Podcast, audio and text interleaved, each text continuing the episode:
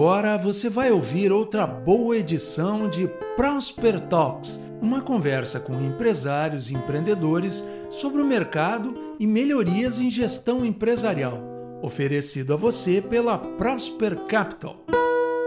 Olá pessoal, tudo bem? Estamos aqui com o Patrick Canel e Guilherme Sages. É assim que se fala, Guilherme? Tudo bem, boa tarde. Sim, é assim que se fala, perfeito. Que bom. O Patrick, então, ele é administrador, engenheiro civil pela Universidade PUC do Paraná, também fez MBA pela ESAD Business School em 2012, foi consultor do Boston Consulting Group, board member da IntelliPost, da TAC Verde Engenharia e sócio da Performa Investimentos. O Guilherme Sages ele tem formação de Estatística e Economia pela Universidade de Paris, um MBA em SEAD, né?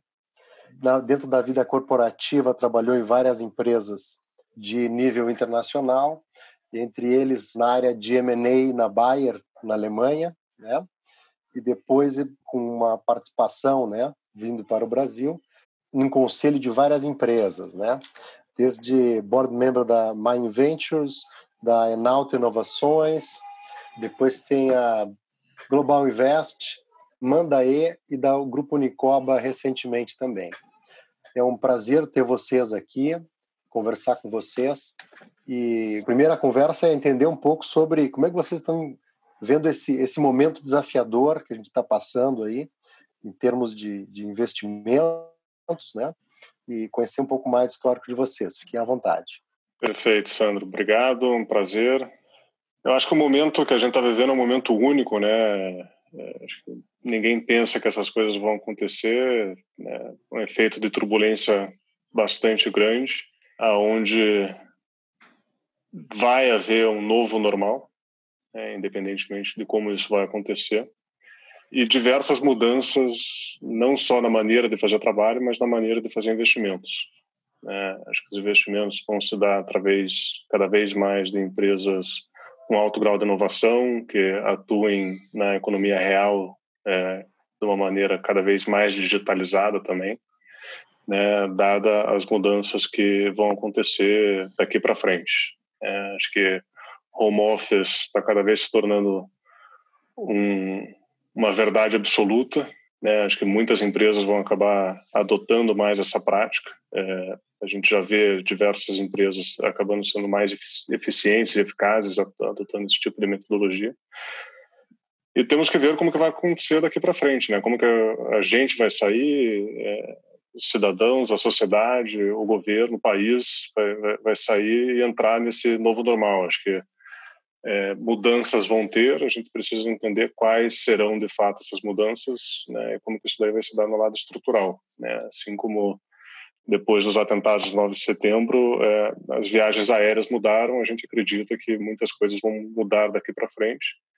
É, e o nosso papel do lado do investidor vai ser cada vez mais buscar ativos resilientes e inovadores numa economia mais digitalizada e, e nova, vamos dizer assim.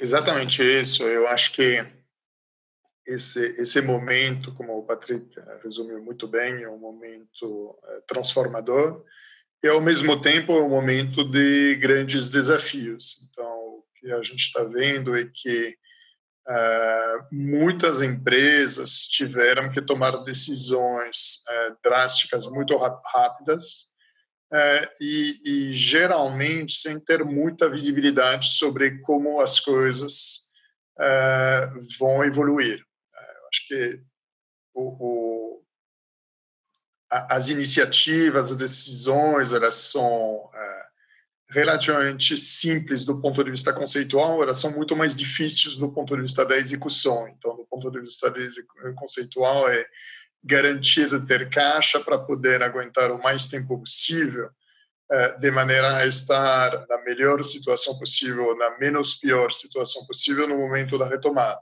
Acho que isso todo mundo tem, tem isso claro em cabeça. O como fazer isso é, é muito mais desafiador e a gente está vendo que é, dependendo dos setores é, e dependendo dos executivos que estão na frente dos negócios, tem um, um, universo muito variado de situações e alguns setores, alguns executivos conseguindo navegar um pouco melhor nesse momento do que do que outros. Acho que esse é o grande desafio do momento. E complementando, acho que teve ao lado de queda muito grande, dessa volatilidade muito grande que aconteceu no mercado, mas também, na nossa visão, vai ter a recuperação vai se dar de uma forma muito acelerada também. Né? Acho que diversos setores da economia vão se recuperar numa velocidade que, é, diferentemente de diversas outras crises, vai ser muito rápida também. Então, isso de como fazer e como se preparar para a próxima onda é, é algo, uma chave de sucesso muito grande nas empresas que a gente vem analisando. A gente fez uma conversa com essa, essa semana com o Polacchini, que foi diretor da Gerdau, e ele falou bastante sobre a, os aspectos da liderança, né? O, o Guilherme comentou né, na questão dos executivos e dos líderes, né? Na, nesse o papel deles nesse nesse momento, uma questão que foi muito muito importante é, ressaltada pelo pelo Polacchini, não só em momentos de crise, mas em todos os momentos da execução da, da estratégia da empresa é a agilidade e a clareza na comunicação, é, não só dentro da, da empresa para dentro, né, da, da liderança para baixo, mas também dos executivos e dos líderes para fora para o mercado, né, para os investidores, para os clientes, para os parceiros, para fornecedores. Se vocês puderem passar um pouco sobre esse aspecto, né, de como que as empresas se organizam nesse formato, né, de, de passar a mensagem e de e quão rápido elas conseguem reagir por estar uma mensagem mais clara, né, nesse em, em relação aos seus stakeholders. Eu, eu acho que sobre, sobre esse ponto, o, o que a gente está observando é que, dependendo muito do estilo de liderança das pessoas que estão na frente das empresas, esse processo de comunicação, tanto para dentro quanto para fora, ele é mais ou menos bem organizado. Eu acho que a gente tem alguns casos excelentes de uma comunicação é, muito bem organizada, onde existe uma visão clara de como as coisas é, podem evoluir e uma identificação rápida dos cenários é, piores e de como lidar com esses cenários.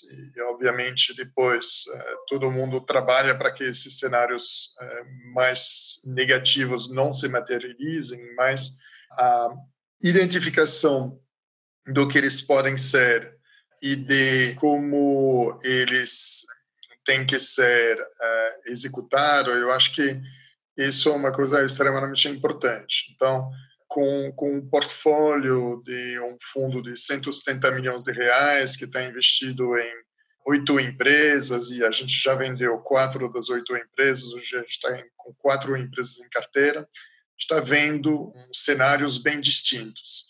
É, eu acho que tem situações onde a comunicação é mais para dentro do que para fora, mas em todos os casos está vendo uma liderança onde o, o, as pessoas que estão na frente das empresas estão colocando muita energia em comunicar com as equipes para passar essa visão dos possíveis cenários e de como lidar com cada um desses cenários. E eu acho que tem em muitas empresas um, uma dinâmica de gestão de crise com reuniões uh, de análise dos impactos da crise e de atualização dos cenários muito mais regular do que o que se faz normalmente, para poder ter um processo de tomada de decisão mais rápido. Acho que esse é um dos pontos chaves também. É comunicar e ter as ferramentas para tomar decisão mais rapidamente do que normalmente.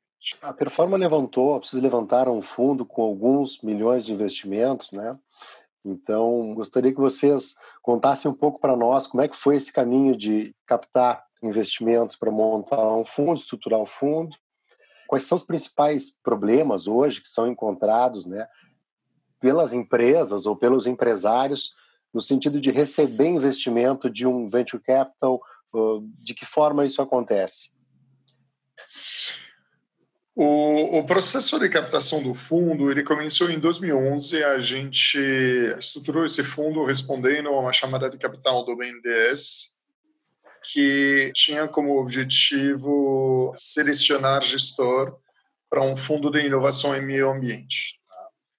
E a gente mandou uma proposta no meio de, se a minha memória não falha, tinha eh, mais de 25 candidatos e a gente teve a, a felicidade, o, o, os pontos da nossa proposta atendiam muito bem o, edital elaborado pelo BNDES e isso nos permitiu uh, ser selecionado, captar recursos com outros investidores, uh, usando esse compromisso que o BNDES tinha de já investir no, no fundo, e colocar o produto em pé e começar a fazer investimentos. Tá? Então, a gênese desse fundo foi uma gênese de edital organizado pelo, pelo, pelo BNDES, coisa que continua acontecendo hoje. A, o formato dos editais mudaram ao longo dos últimos oito anos, tanto o BNDES quanto os gestores aprenderam muito. O mercado de venture capital era, era na sua infância, em 2011, quando a gente respondeu. Hoje o mercado amadureceu muito. Mas, de maneira geral, o processo de, de seleção continua inalterado, eu diria. E a gente hoje está vendo que os desafios de colocar esse, esses recursos uh, nas empresas eles estão fora o, o, processo do coronavírus eles estão em criar uma governança uh, virtuosa e em criar um processo de trabalho que funciona bem dos dois lados entre uh, o gestor e a empresa investida. A gente é bastante hands-on na nossa abordagem uh, do processo de, de, acompanhamento das empresas. O Patrick uh, vai falar mais sobre isso. Eu acho que conseguir criar uma agenda de trabalho clara, objetivos claros entre o investidor e a família, o empresário que está na frente da empresa, é o ponto mais importante para garantir o sucesso do investimento.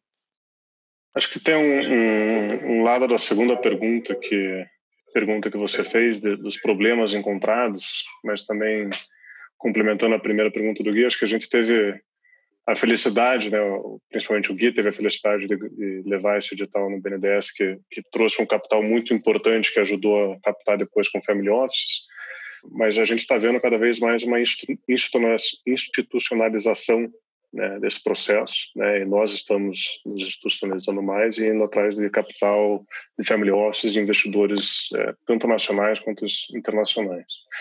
E aí, indo para a tua segunda pergunta, no, no, nos problemas encontrados pelos clientes, né, os nossos clientes são os empreendedores, né, eu, eu acho que existem alguns, acho que o, o mundo passou, na, na minha visão, um ciclo muito virtuoso e longo né, o capital começou a ficar muito barato.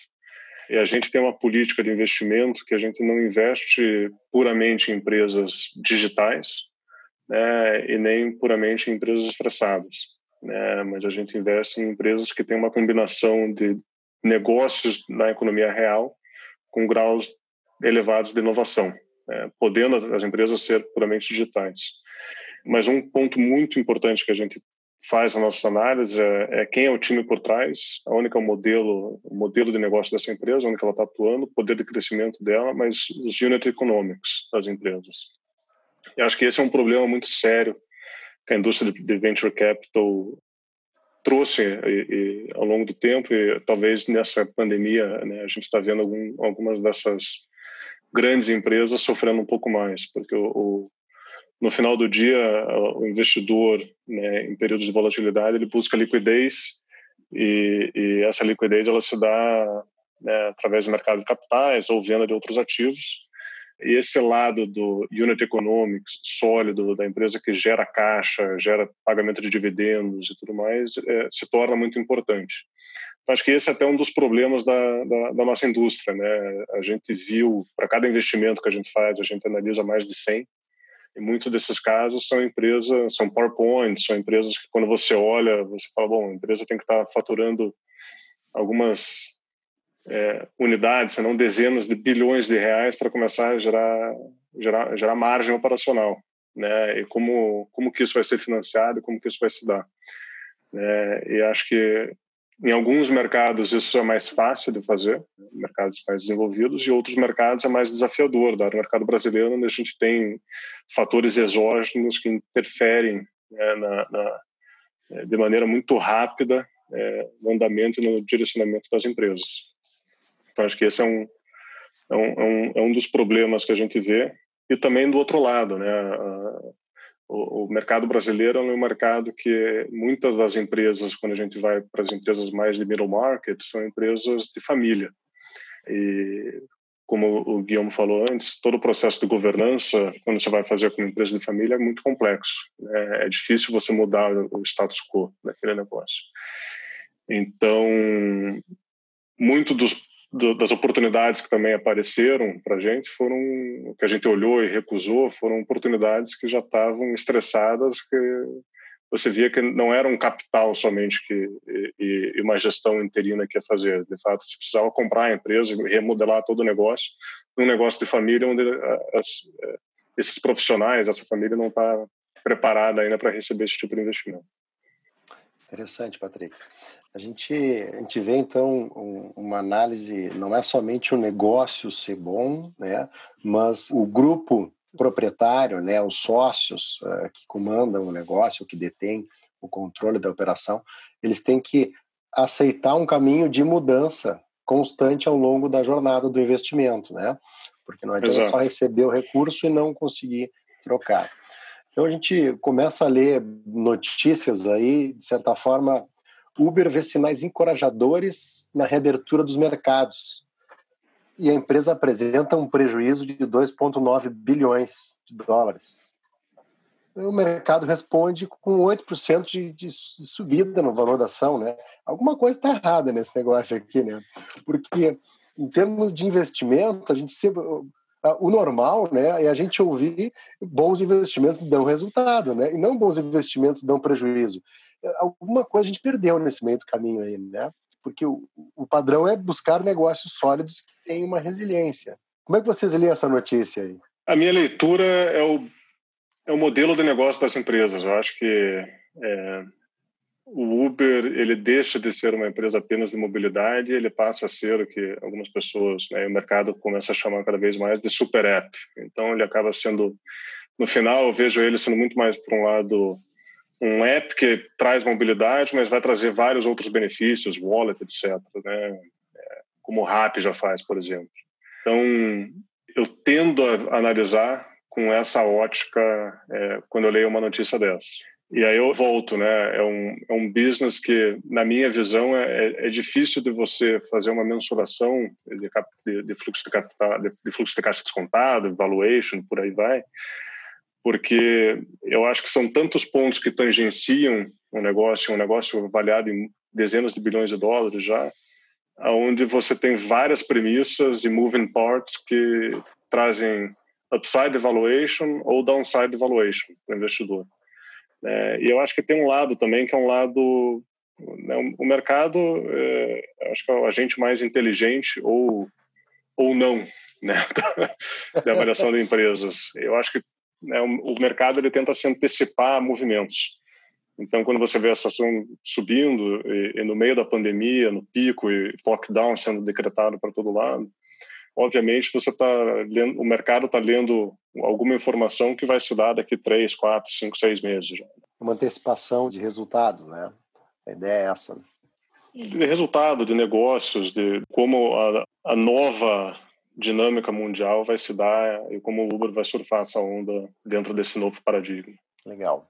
Não sei, essa eu acho que é uma pergunta, essa é a minha leitura muito mais pessoal, acho que o Gui pode ter uma leitura completamente não, eu, oposta, eu talvez. Com, não, eu concordo totalmente com, com tua visão sobre a precificação, o, o porquê o preço da ação da Uber aumentou. Eu acho que é importante manter em cabeça que essas variações na bolsa últimos 30, 60 dias, elas têm um grau de volatilidade extremamente importante. Então, uh, antes de subir 8%, a ação deve ter uh, levado a uma queda bastante importante. Eu acho que esse grau de volatilidade ele faz com que quando a gente entra nas transações que são nosso universo, que são transações de middle market, elas tendem a não acontecer. Então, eu diria que, embora os ativos na, na, na bolsa podem ter um valor objetivo, mas esse valor objetivo é extremamente volátil, os ativos não listados em bolsas tendem a simplesmente não ter um valor é, determinado nesse momento por falta de visão sobre as premissas que sustentam qualquer negócio. Tá? Acho que é importante manter essa essa visão entre o que acontece na bolsa e o que acontece nos negócios fora da bolsa. Esse, esse relacionamento entre a visão dos investidores e a visão do, do negócio, né, de quem seria, por exemplo, um, um, sócio do negócio de médio prazo, de longo prazo, acho que é, é importante e é uma questão que chega para os nossos clientes que é assim, quais são né, essas alternativas possíveis de uma forma geral para os empresários conseguirem evoluir? Evoluir no sentido de ter um negócio mais maduro, estarem mais maduros para esse relacionamento com investidores, né, e para ter um desempenho uh, mais positivo, fazer a empresa crescer e alçar novos voos nesse nessa, nessa jornada, né, saindo do, desse movimento, como o Patrick falou, de ter uh, uma estrutura familiar e precisar se tornar uma, uma empresa, né? sair desse, desse negócio familiar e se tornar um negócio que receba investimento, que receba investidores, que consiga ter uma estrutura de governança diferenciada.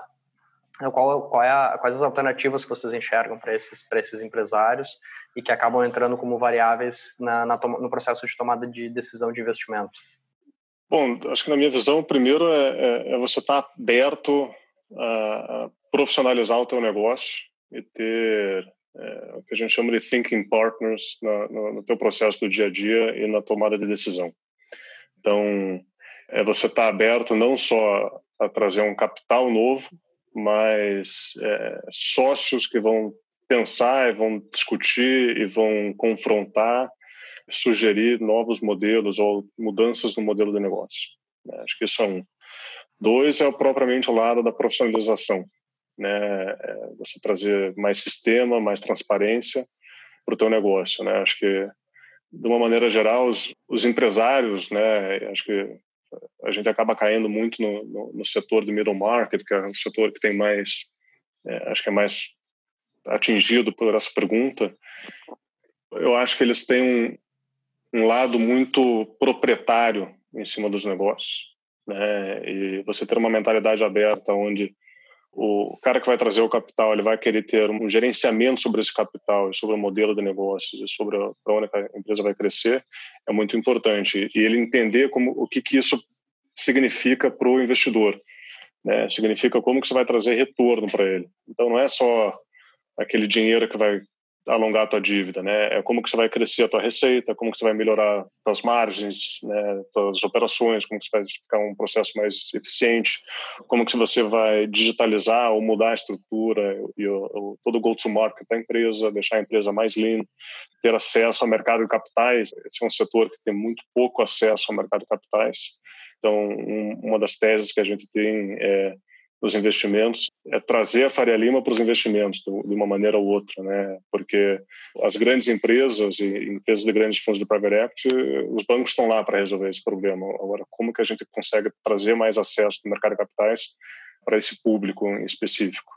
Por fim, a transparência, né? Quando você olha é, tudo que aconteceu em casos né, desde Enron para frente, você vê que quanto mais governança, quanto mais transparência, melhor o múltiplo dessas empresas. Né? Então, ele tem que entender também que governança gera múltiplo que gera valor para o investidor. Ambas as partes, né? Todos os envolvidos acabam gerando mais resultados, né? Eu queria ouvir de vocês um pouco agora uh, alguns cases, né? De empresas que foram investidas por vocês, ou até mesmo empresas-chave, né? Que vocês consideram que teve, tiveram alguns resultados interessantes aí ao longo do relacionamento dessas empresas com vocês, né? E como que foi a evolução desses negócios, né? Se vocês não quiserem contar o nome da empresa, até não, não, não seria necessário, mas se quiserem divulgar também, à vontade. Mas a ideia é contar alguns cases, né? Patrick, você teve lá na liderança de uh, algumas operações no início desse ano com empresas do, do nosso portfólio. Acho que pode ser interessante você contar a, a gênese dessas, dessas operações, dos investimentos e, e, como isso nos levou depois a, a ter essas, esse processo completo de investimento até a venda. Tá. Eu acho que vai um pouco no, na tese de investimento o que, que a gente busca quando a gente analisa investir numa determinada empresa. Acho que o primeiro é a resiliência do negócio. É um business que ele não, não necessariamente que ele seja antifrágil ou contracíclico, mas qual o grau de resiliência desse negócio num, num cenário bastante estressado. Acho que segundo a gente vê principalmente hoje, né, você consegue enxergar isso de uma maneira muito clara. No, no, no final do dia, o negócio de investimento é um negócio de pessoas. É, não é colocar capital para investir na empresa A ou na empresa B. Acho que você investe num, num, negócio que é gerido por pessoas que tem que ser capazes de executar. Eu acho que uma terceira característica e que tem um unit econômico sólido. E acho que por fim, né, se fosse resumir em três, resiliência, pessoas, unit econômicos, quatro, né, perdão, é o grau de inovação que que essa oportunidade vai trazer. A gente sempre analisou a inovação como algo que traz disrupção ao mercado e, em função disso, você consegue alavancar, melhorar a market share e, e tomar liderança de alguns processos. Então, você está, acho que, alguns exemplos uh, aqui, dois especificamente que eu, que eu tive na frente. A gente investiu numa empresa chamada Tech Verde, né, que é uma empresa de construção sustentável no modelo wood frame, que é pouco conhecido no Brasil, mas muito conhecido fora do Brasil, Estados Unidos, Europa, por aí vai. E numa empresa chamada IntelliPost, né, que é uma empresa de software as a service para logística, né, onde a gente fazia toda a orquestração de distribuição do processo logístico para e-commerce e para marketplaces no momento que o, que o comprador que clicava lá em calcular frete, né. No primeiro caso da Tec Verde, o que, que, que era muito importante? Né? O processo de construção é um processo muito longo com muito desperdício. Você tem algumas frentes que, na, na nossa visão, eram os três principais drivers que impactavam é, é, as grandes construtoras e incorporadoras. Um é o teu custo de capital.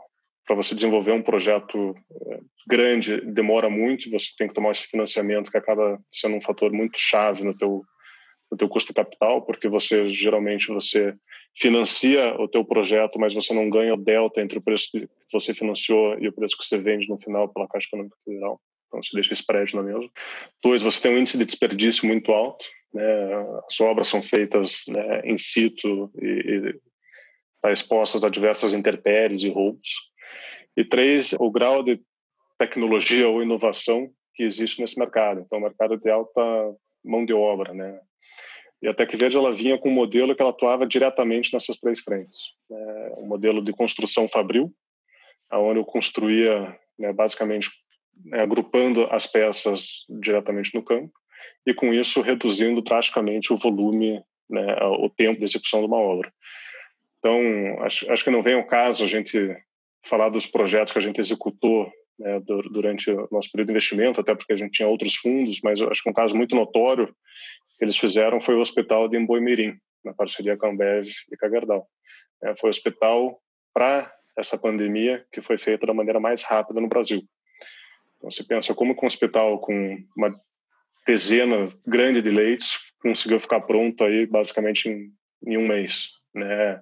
Basicamente, esse era o tipo de investimento de solução que a gente vinha trazendo e buscando para isso. E aí a gente fez vários trabalhos, né? não só através do, do nosso conselho, mas a gente tinha diversos comitês internos na companhia de como ir para o mercado, como digitalizar mais o processo.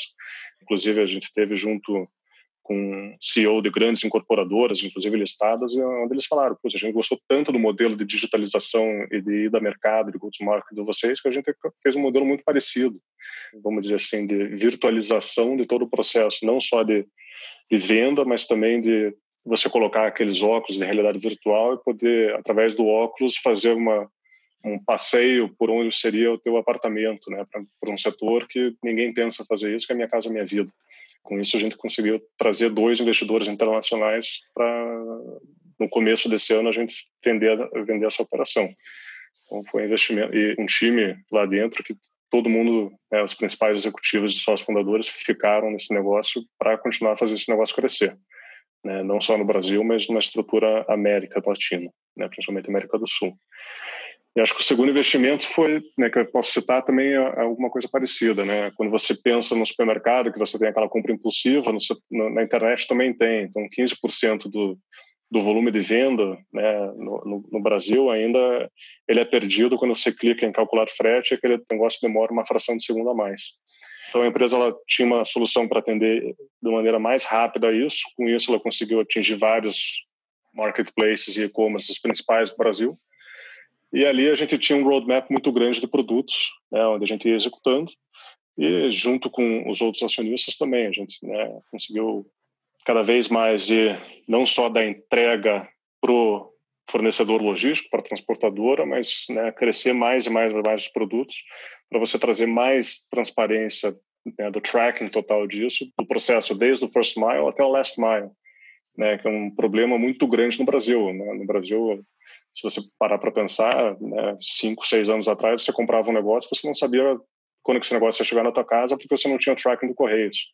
É, a Intelipost veio com isso e vários dos... Né, você compra um negócio hoje na Pet Love, na, na Americanos, na B2W, né, quando você clica lá, você sabe exatamente onde o produto está e tem uma tecnologia muito boa por trás que foi desenvolvida por eles, entre vários outros produtos. E num setor que é, que é muito complexo no Brasil, né? setor controlado pelo Correios, onde você tem um escoamento majoritariamente rodoviário, com malhas muito pobres, né? com um setor com a infraestrutura muito ruim.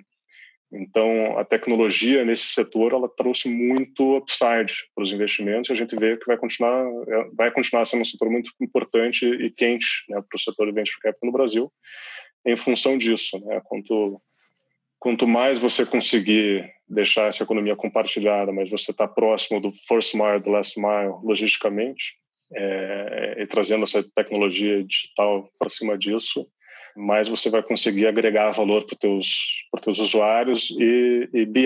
Né? Então, existe um grande volume de informação que está trafegando ali por trás que você consegue fazer upsell, cross-sale e tudo mais para os grandes marketplaces nacionais. Legal, obrigado, Patrick. Agora para vocês dois, né? Que tipo de informação vocês usam para ficar atento? O que é preciso ficar atento nesse momento que tem um grau de incerteza muito grande, né? Ao mesmo tempo taxa de juros reduzindo, inflação reduzindo e, de certa forma, investidores na busca por oportunidades de negócio, bastante aquecidos na busca por oportunidades de negócio. Então, a ideia é o que é preciso ficar atento nesse momento. E uma outra pergunta complementar: que tipo de fontes vocês usam para se manter atualizado, para buscar informações? Bom, eu acho que o, o processo de se manter atualizado, ele hoje está no centro da atividade de qualquer profissional. Então, não, não acho que a gente tenha uma, uma receita do bolo muito diferente da, da, da maior parte das pessoas, mas acho que tem, tem provavelmente várias categorias de fonte de informação. Tem a fonte de informação, eu diria, cotidiana da imprensa e, obviamente, como fonte de informação de imprensa econômica, tanto nacional quanto internacional, é, que acho que são conhecidas de todo mundo, tanto o FT na, na, na Europa, Wall Street Journal, Valor, enfim. Acho que isso são, são, são um pouco as fontes que permitem ter uma, uma, uma informação de qualidade sobre o mundo empresarial e as tendências. Além disso, eu acho que tem uma questão de uma, uma segunda categoria que é manter uma fonte de informação é, sobre os setores de atuação. Então, para alguém que está olhando muito o setor de, de startup, é, existem é, algumas fontes de informação internacionais muito conhecidas, tipo CB Insight, que hoje é uma referência. É, existem algumas fontes de informação que estão nascendo no Brasil, como o Distrito, por exemplo, que está se tornando é, pouco a pouco uma, uma referência na cobertura desse ecossistema de startup. É, eu acho que se a gente olha mais para empresas de tamanho middle do que startup, aí, é, na minha opinião, começa a ser um, uma dinâmica onde cada setor tem a sua, eu diria, o seu, o seu jornal, a sua fonte de informação específica, e dependendo dos investimentos que são realizados, é, é mais ou menos relevante uh, acompanhar esses, uh, essas fontes de informação.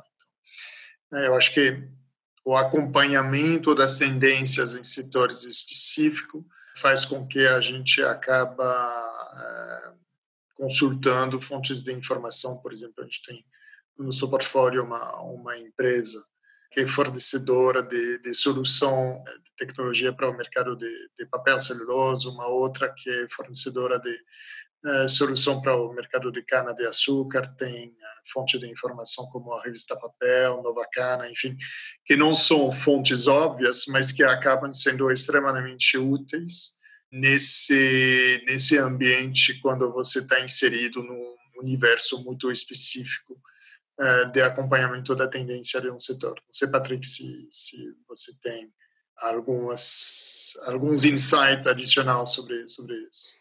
Acho que é isso. Acho que tem uma infinidade de originadores de informação, tanto setoriais quanto de modelo de negócios. Né? Então, é, para modelo de software as a service, a gente olha muito soft, so, é, SaaS por exemplo, né? mas que é, ele é agnóstico, mas ele serve para aquele tipo de business model. Né? Então, a gente acaba utilizando uma matriz de informação setorial, business model, né? às vezes muito específica para se manter atualizado.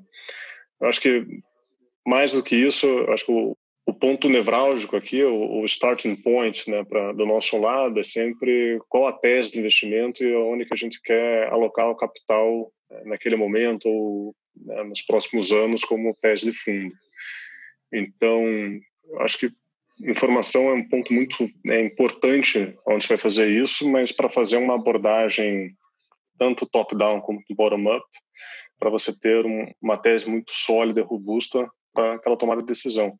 Eu acho que mais importante do que isso é, é o dado, né? A gente tem que ter tem que ser muito fact-driven e, e data-oriented né, nas decisões que a gente faz.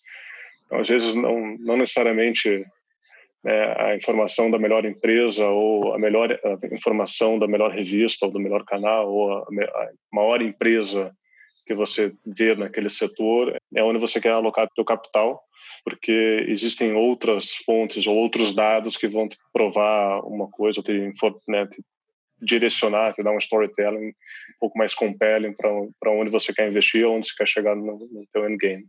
Bom, uh, acho que aqui a gente já está caminhando para o final. Queria pedir para vocês se vocês querem deixar alguma dica para empresários que estão pensando em buscar investidor, em buscar uma captação de recursos, tanto agora nesse momento, é um momento um pouco mais difícil, mas também para frente, né, quando esse cenário se, se reverter, e como o Patrick falou, a reversão deve vir rápido, uh, o que, que vocês dariam de, de dicas para esses empresários?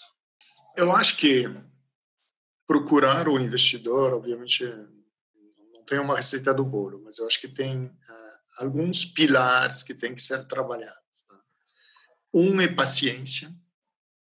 O processo geralmente é lento, especialmente para uh, investimento uh, societário, que requer toda uma conversa sobre a governança. Acho que paciência é, é, é imprescindível. O segundo é pensar na previsibilidade. Uh, eu acho que dependendo do tipo de empresa, você vai ter um, uma empresa startup, ela procura crescer entre 100 e 200% ao ano. Uma empresa industrial procura crescer 15 a 20% ao ano. Cada uma tem existe investidor para cada tipo de empresa. Não é que você tem que absolutamente atingir tal tipo de resultado para poder ter acesso uh, a fundos de investimento. Então, existem investidor para os dois tipos. Agora, a startup que vende que ela vai crescer 100% ao ano e cresce 15% ao ano, não vai captar. É, ou vai captar de maneira extremamente difícil. A empresa industrial que não consegue evoluir de uma maneira razoavelmente previsível, obviamente, quando a gente está falando de previsibilidade, a gente está deixando de lado o contexto específico do coronavírus, é, eu acho que também ela consegue trazer investidor. E essa previsibilidade é um dos fatores que está associado a isso é governança e transparência. O Patrick falou muito de profissionalização, estratégia de go-to-market, processo, optimização dos processos internos, tudo isso está voltado a trazer essa previsibilidade que faz com que o processo de comunicação com o investidor ele se torna cada vez mais eficiente. É muito pouco comum que um investidor tome uma decisão de investimento em uma, duas reuniões. Geralmente, e, e até no mundo das, das startups, quando, quando se trata de cheques é, mais importantes, é, geralmente são processos que demoram um, dois anos. O investidor acompanha a empresa durante um, dois anos antes de tomar a decisão de assinar um cheque maior. As, os únicos investimentos que são realizados de maneira mais intuitiva são realmente os investimentos de seed capital, que são montantes muito menores e, e uma abordagem mais estatística. Então, eu acho que ganhar previsibilidade sobre a evolução do modelo de negócio é, é o ponto-chave para conseguir construir uma relação sólida de confiança com o investidor que vai trazer os investidores para dentro da empresa e que vai colocar a empresa numa posição com poder de barganha favorável do lado dela. Acho que só complementando essa questão, principalmente paciência e previsibilidade, acho que tem um ponto também que o cenário atual vai trazer muito, bastante né, para o mercado, que é abertura à criatividade.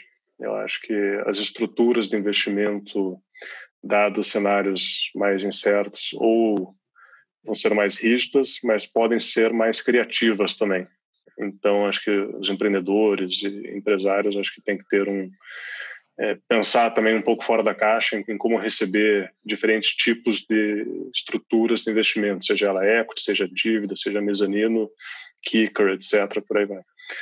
É, eu acho que o, o, lado paciência também é um lado importante, porque acho que não é só do o período que demora e todo o processo de diligência, mas é você também entender para o investidor, a gente sempre está analisando quem que é a empresa, o empresário correto, às vezes tem mais do que um e tem um que vai conseguir ter um investimento, por quê? Porque tem que ser mais fit com o tipo de, de cultura que você tem. Para o lado do empreendedor também é muito importante esse contraponto, né? Quem é o investidor que você quer e por quê? Tem que fazer um, um fit, né, de certa forma, da, da empresa, dos empresários que estão lá e também do perfil do investidor, né? Qual é o, o caminho que esse investidor quer os negócios que funcionam bem, que dão certo, é porque existe uma química de, de trabalho capaz de gerar resultado no médio e longo prazo. Aí, né? Exato. É, os investidores têm uma cultura que tem que ser compatível com a cultura dos, dos empresários, empreendedores. É, muito bom. Pessoal, eu agradeço ao Patrick, ao Guilherme, a participação mais uma vez. Obrigado por aceitar o nosso convite. A conversa foi super boa e convido todos né, que estão nos acompanhando aí nas nossas redes sociais, que a gente em breve divulga os, os caminhos aí e ficamos à disposição. Uh, deixo aberto o convite para vocês também participar em outros eventos nossos, para a gente poder trocar ideias sobre investimentos. Pessoal, muito claro. obrigado, viu? Claro, obrigado a vocês. Muito obrigado pelo convite. O nosso canal também fica aberto para os ouvintes empresários que escutarem isso daí, qualquer dúvida, performainvestimentos.com, seja para conversar, seja para analisar potencial de investimento, estamos abertos a isso. Muito obrigado pelo convite, um abraço obrigado. e se Uma mantenham seguros. De aí. longo prazo aí, né? É isso aí. Exato. Fiquem em casa. Obrigado. Grande abraço, pessoal. Um abraço, até a próxima. Obrigado pela, tchau. por compartilhar.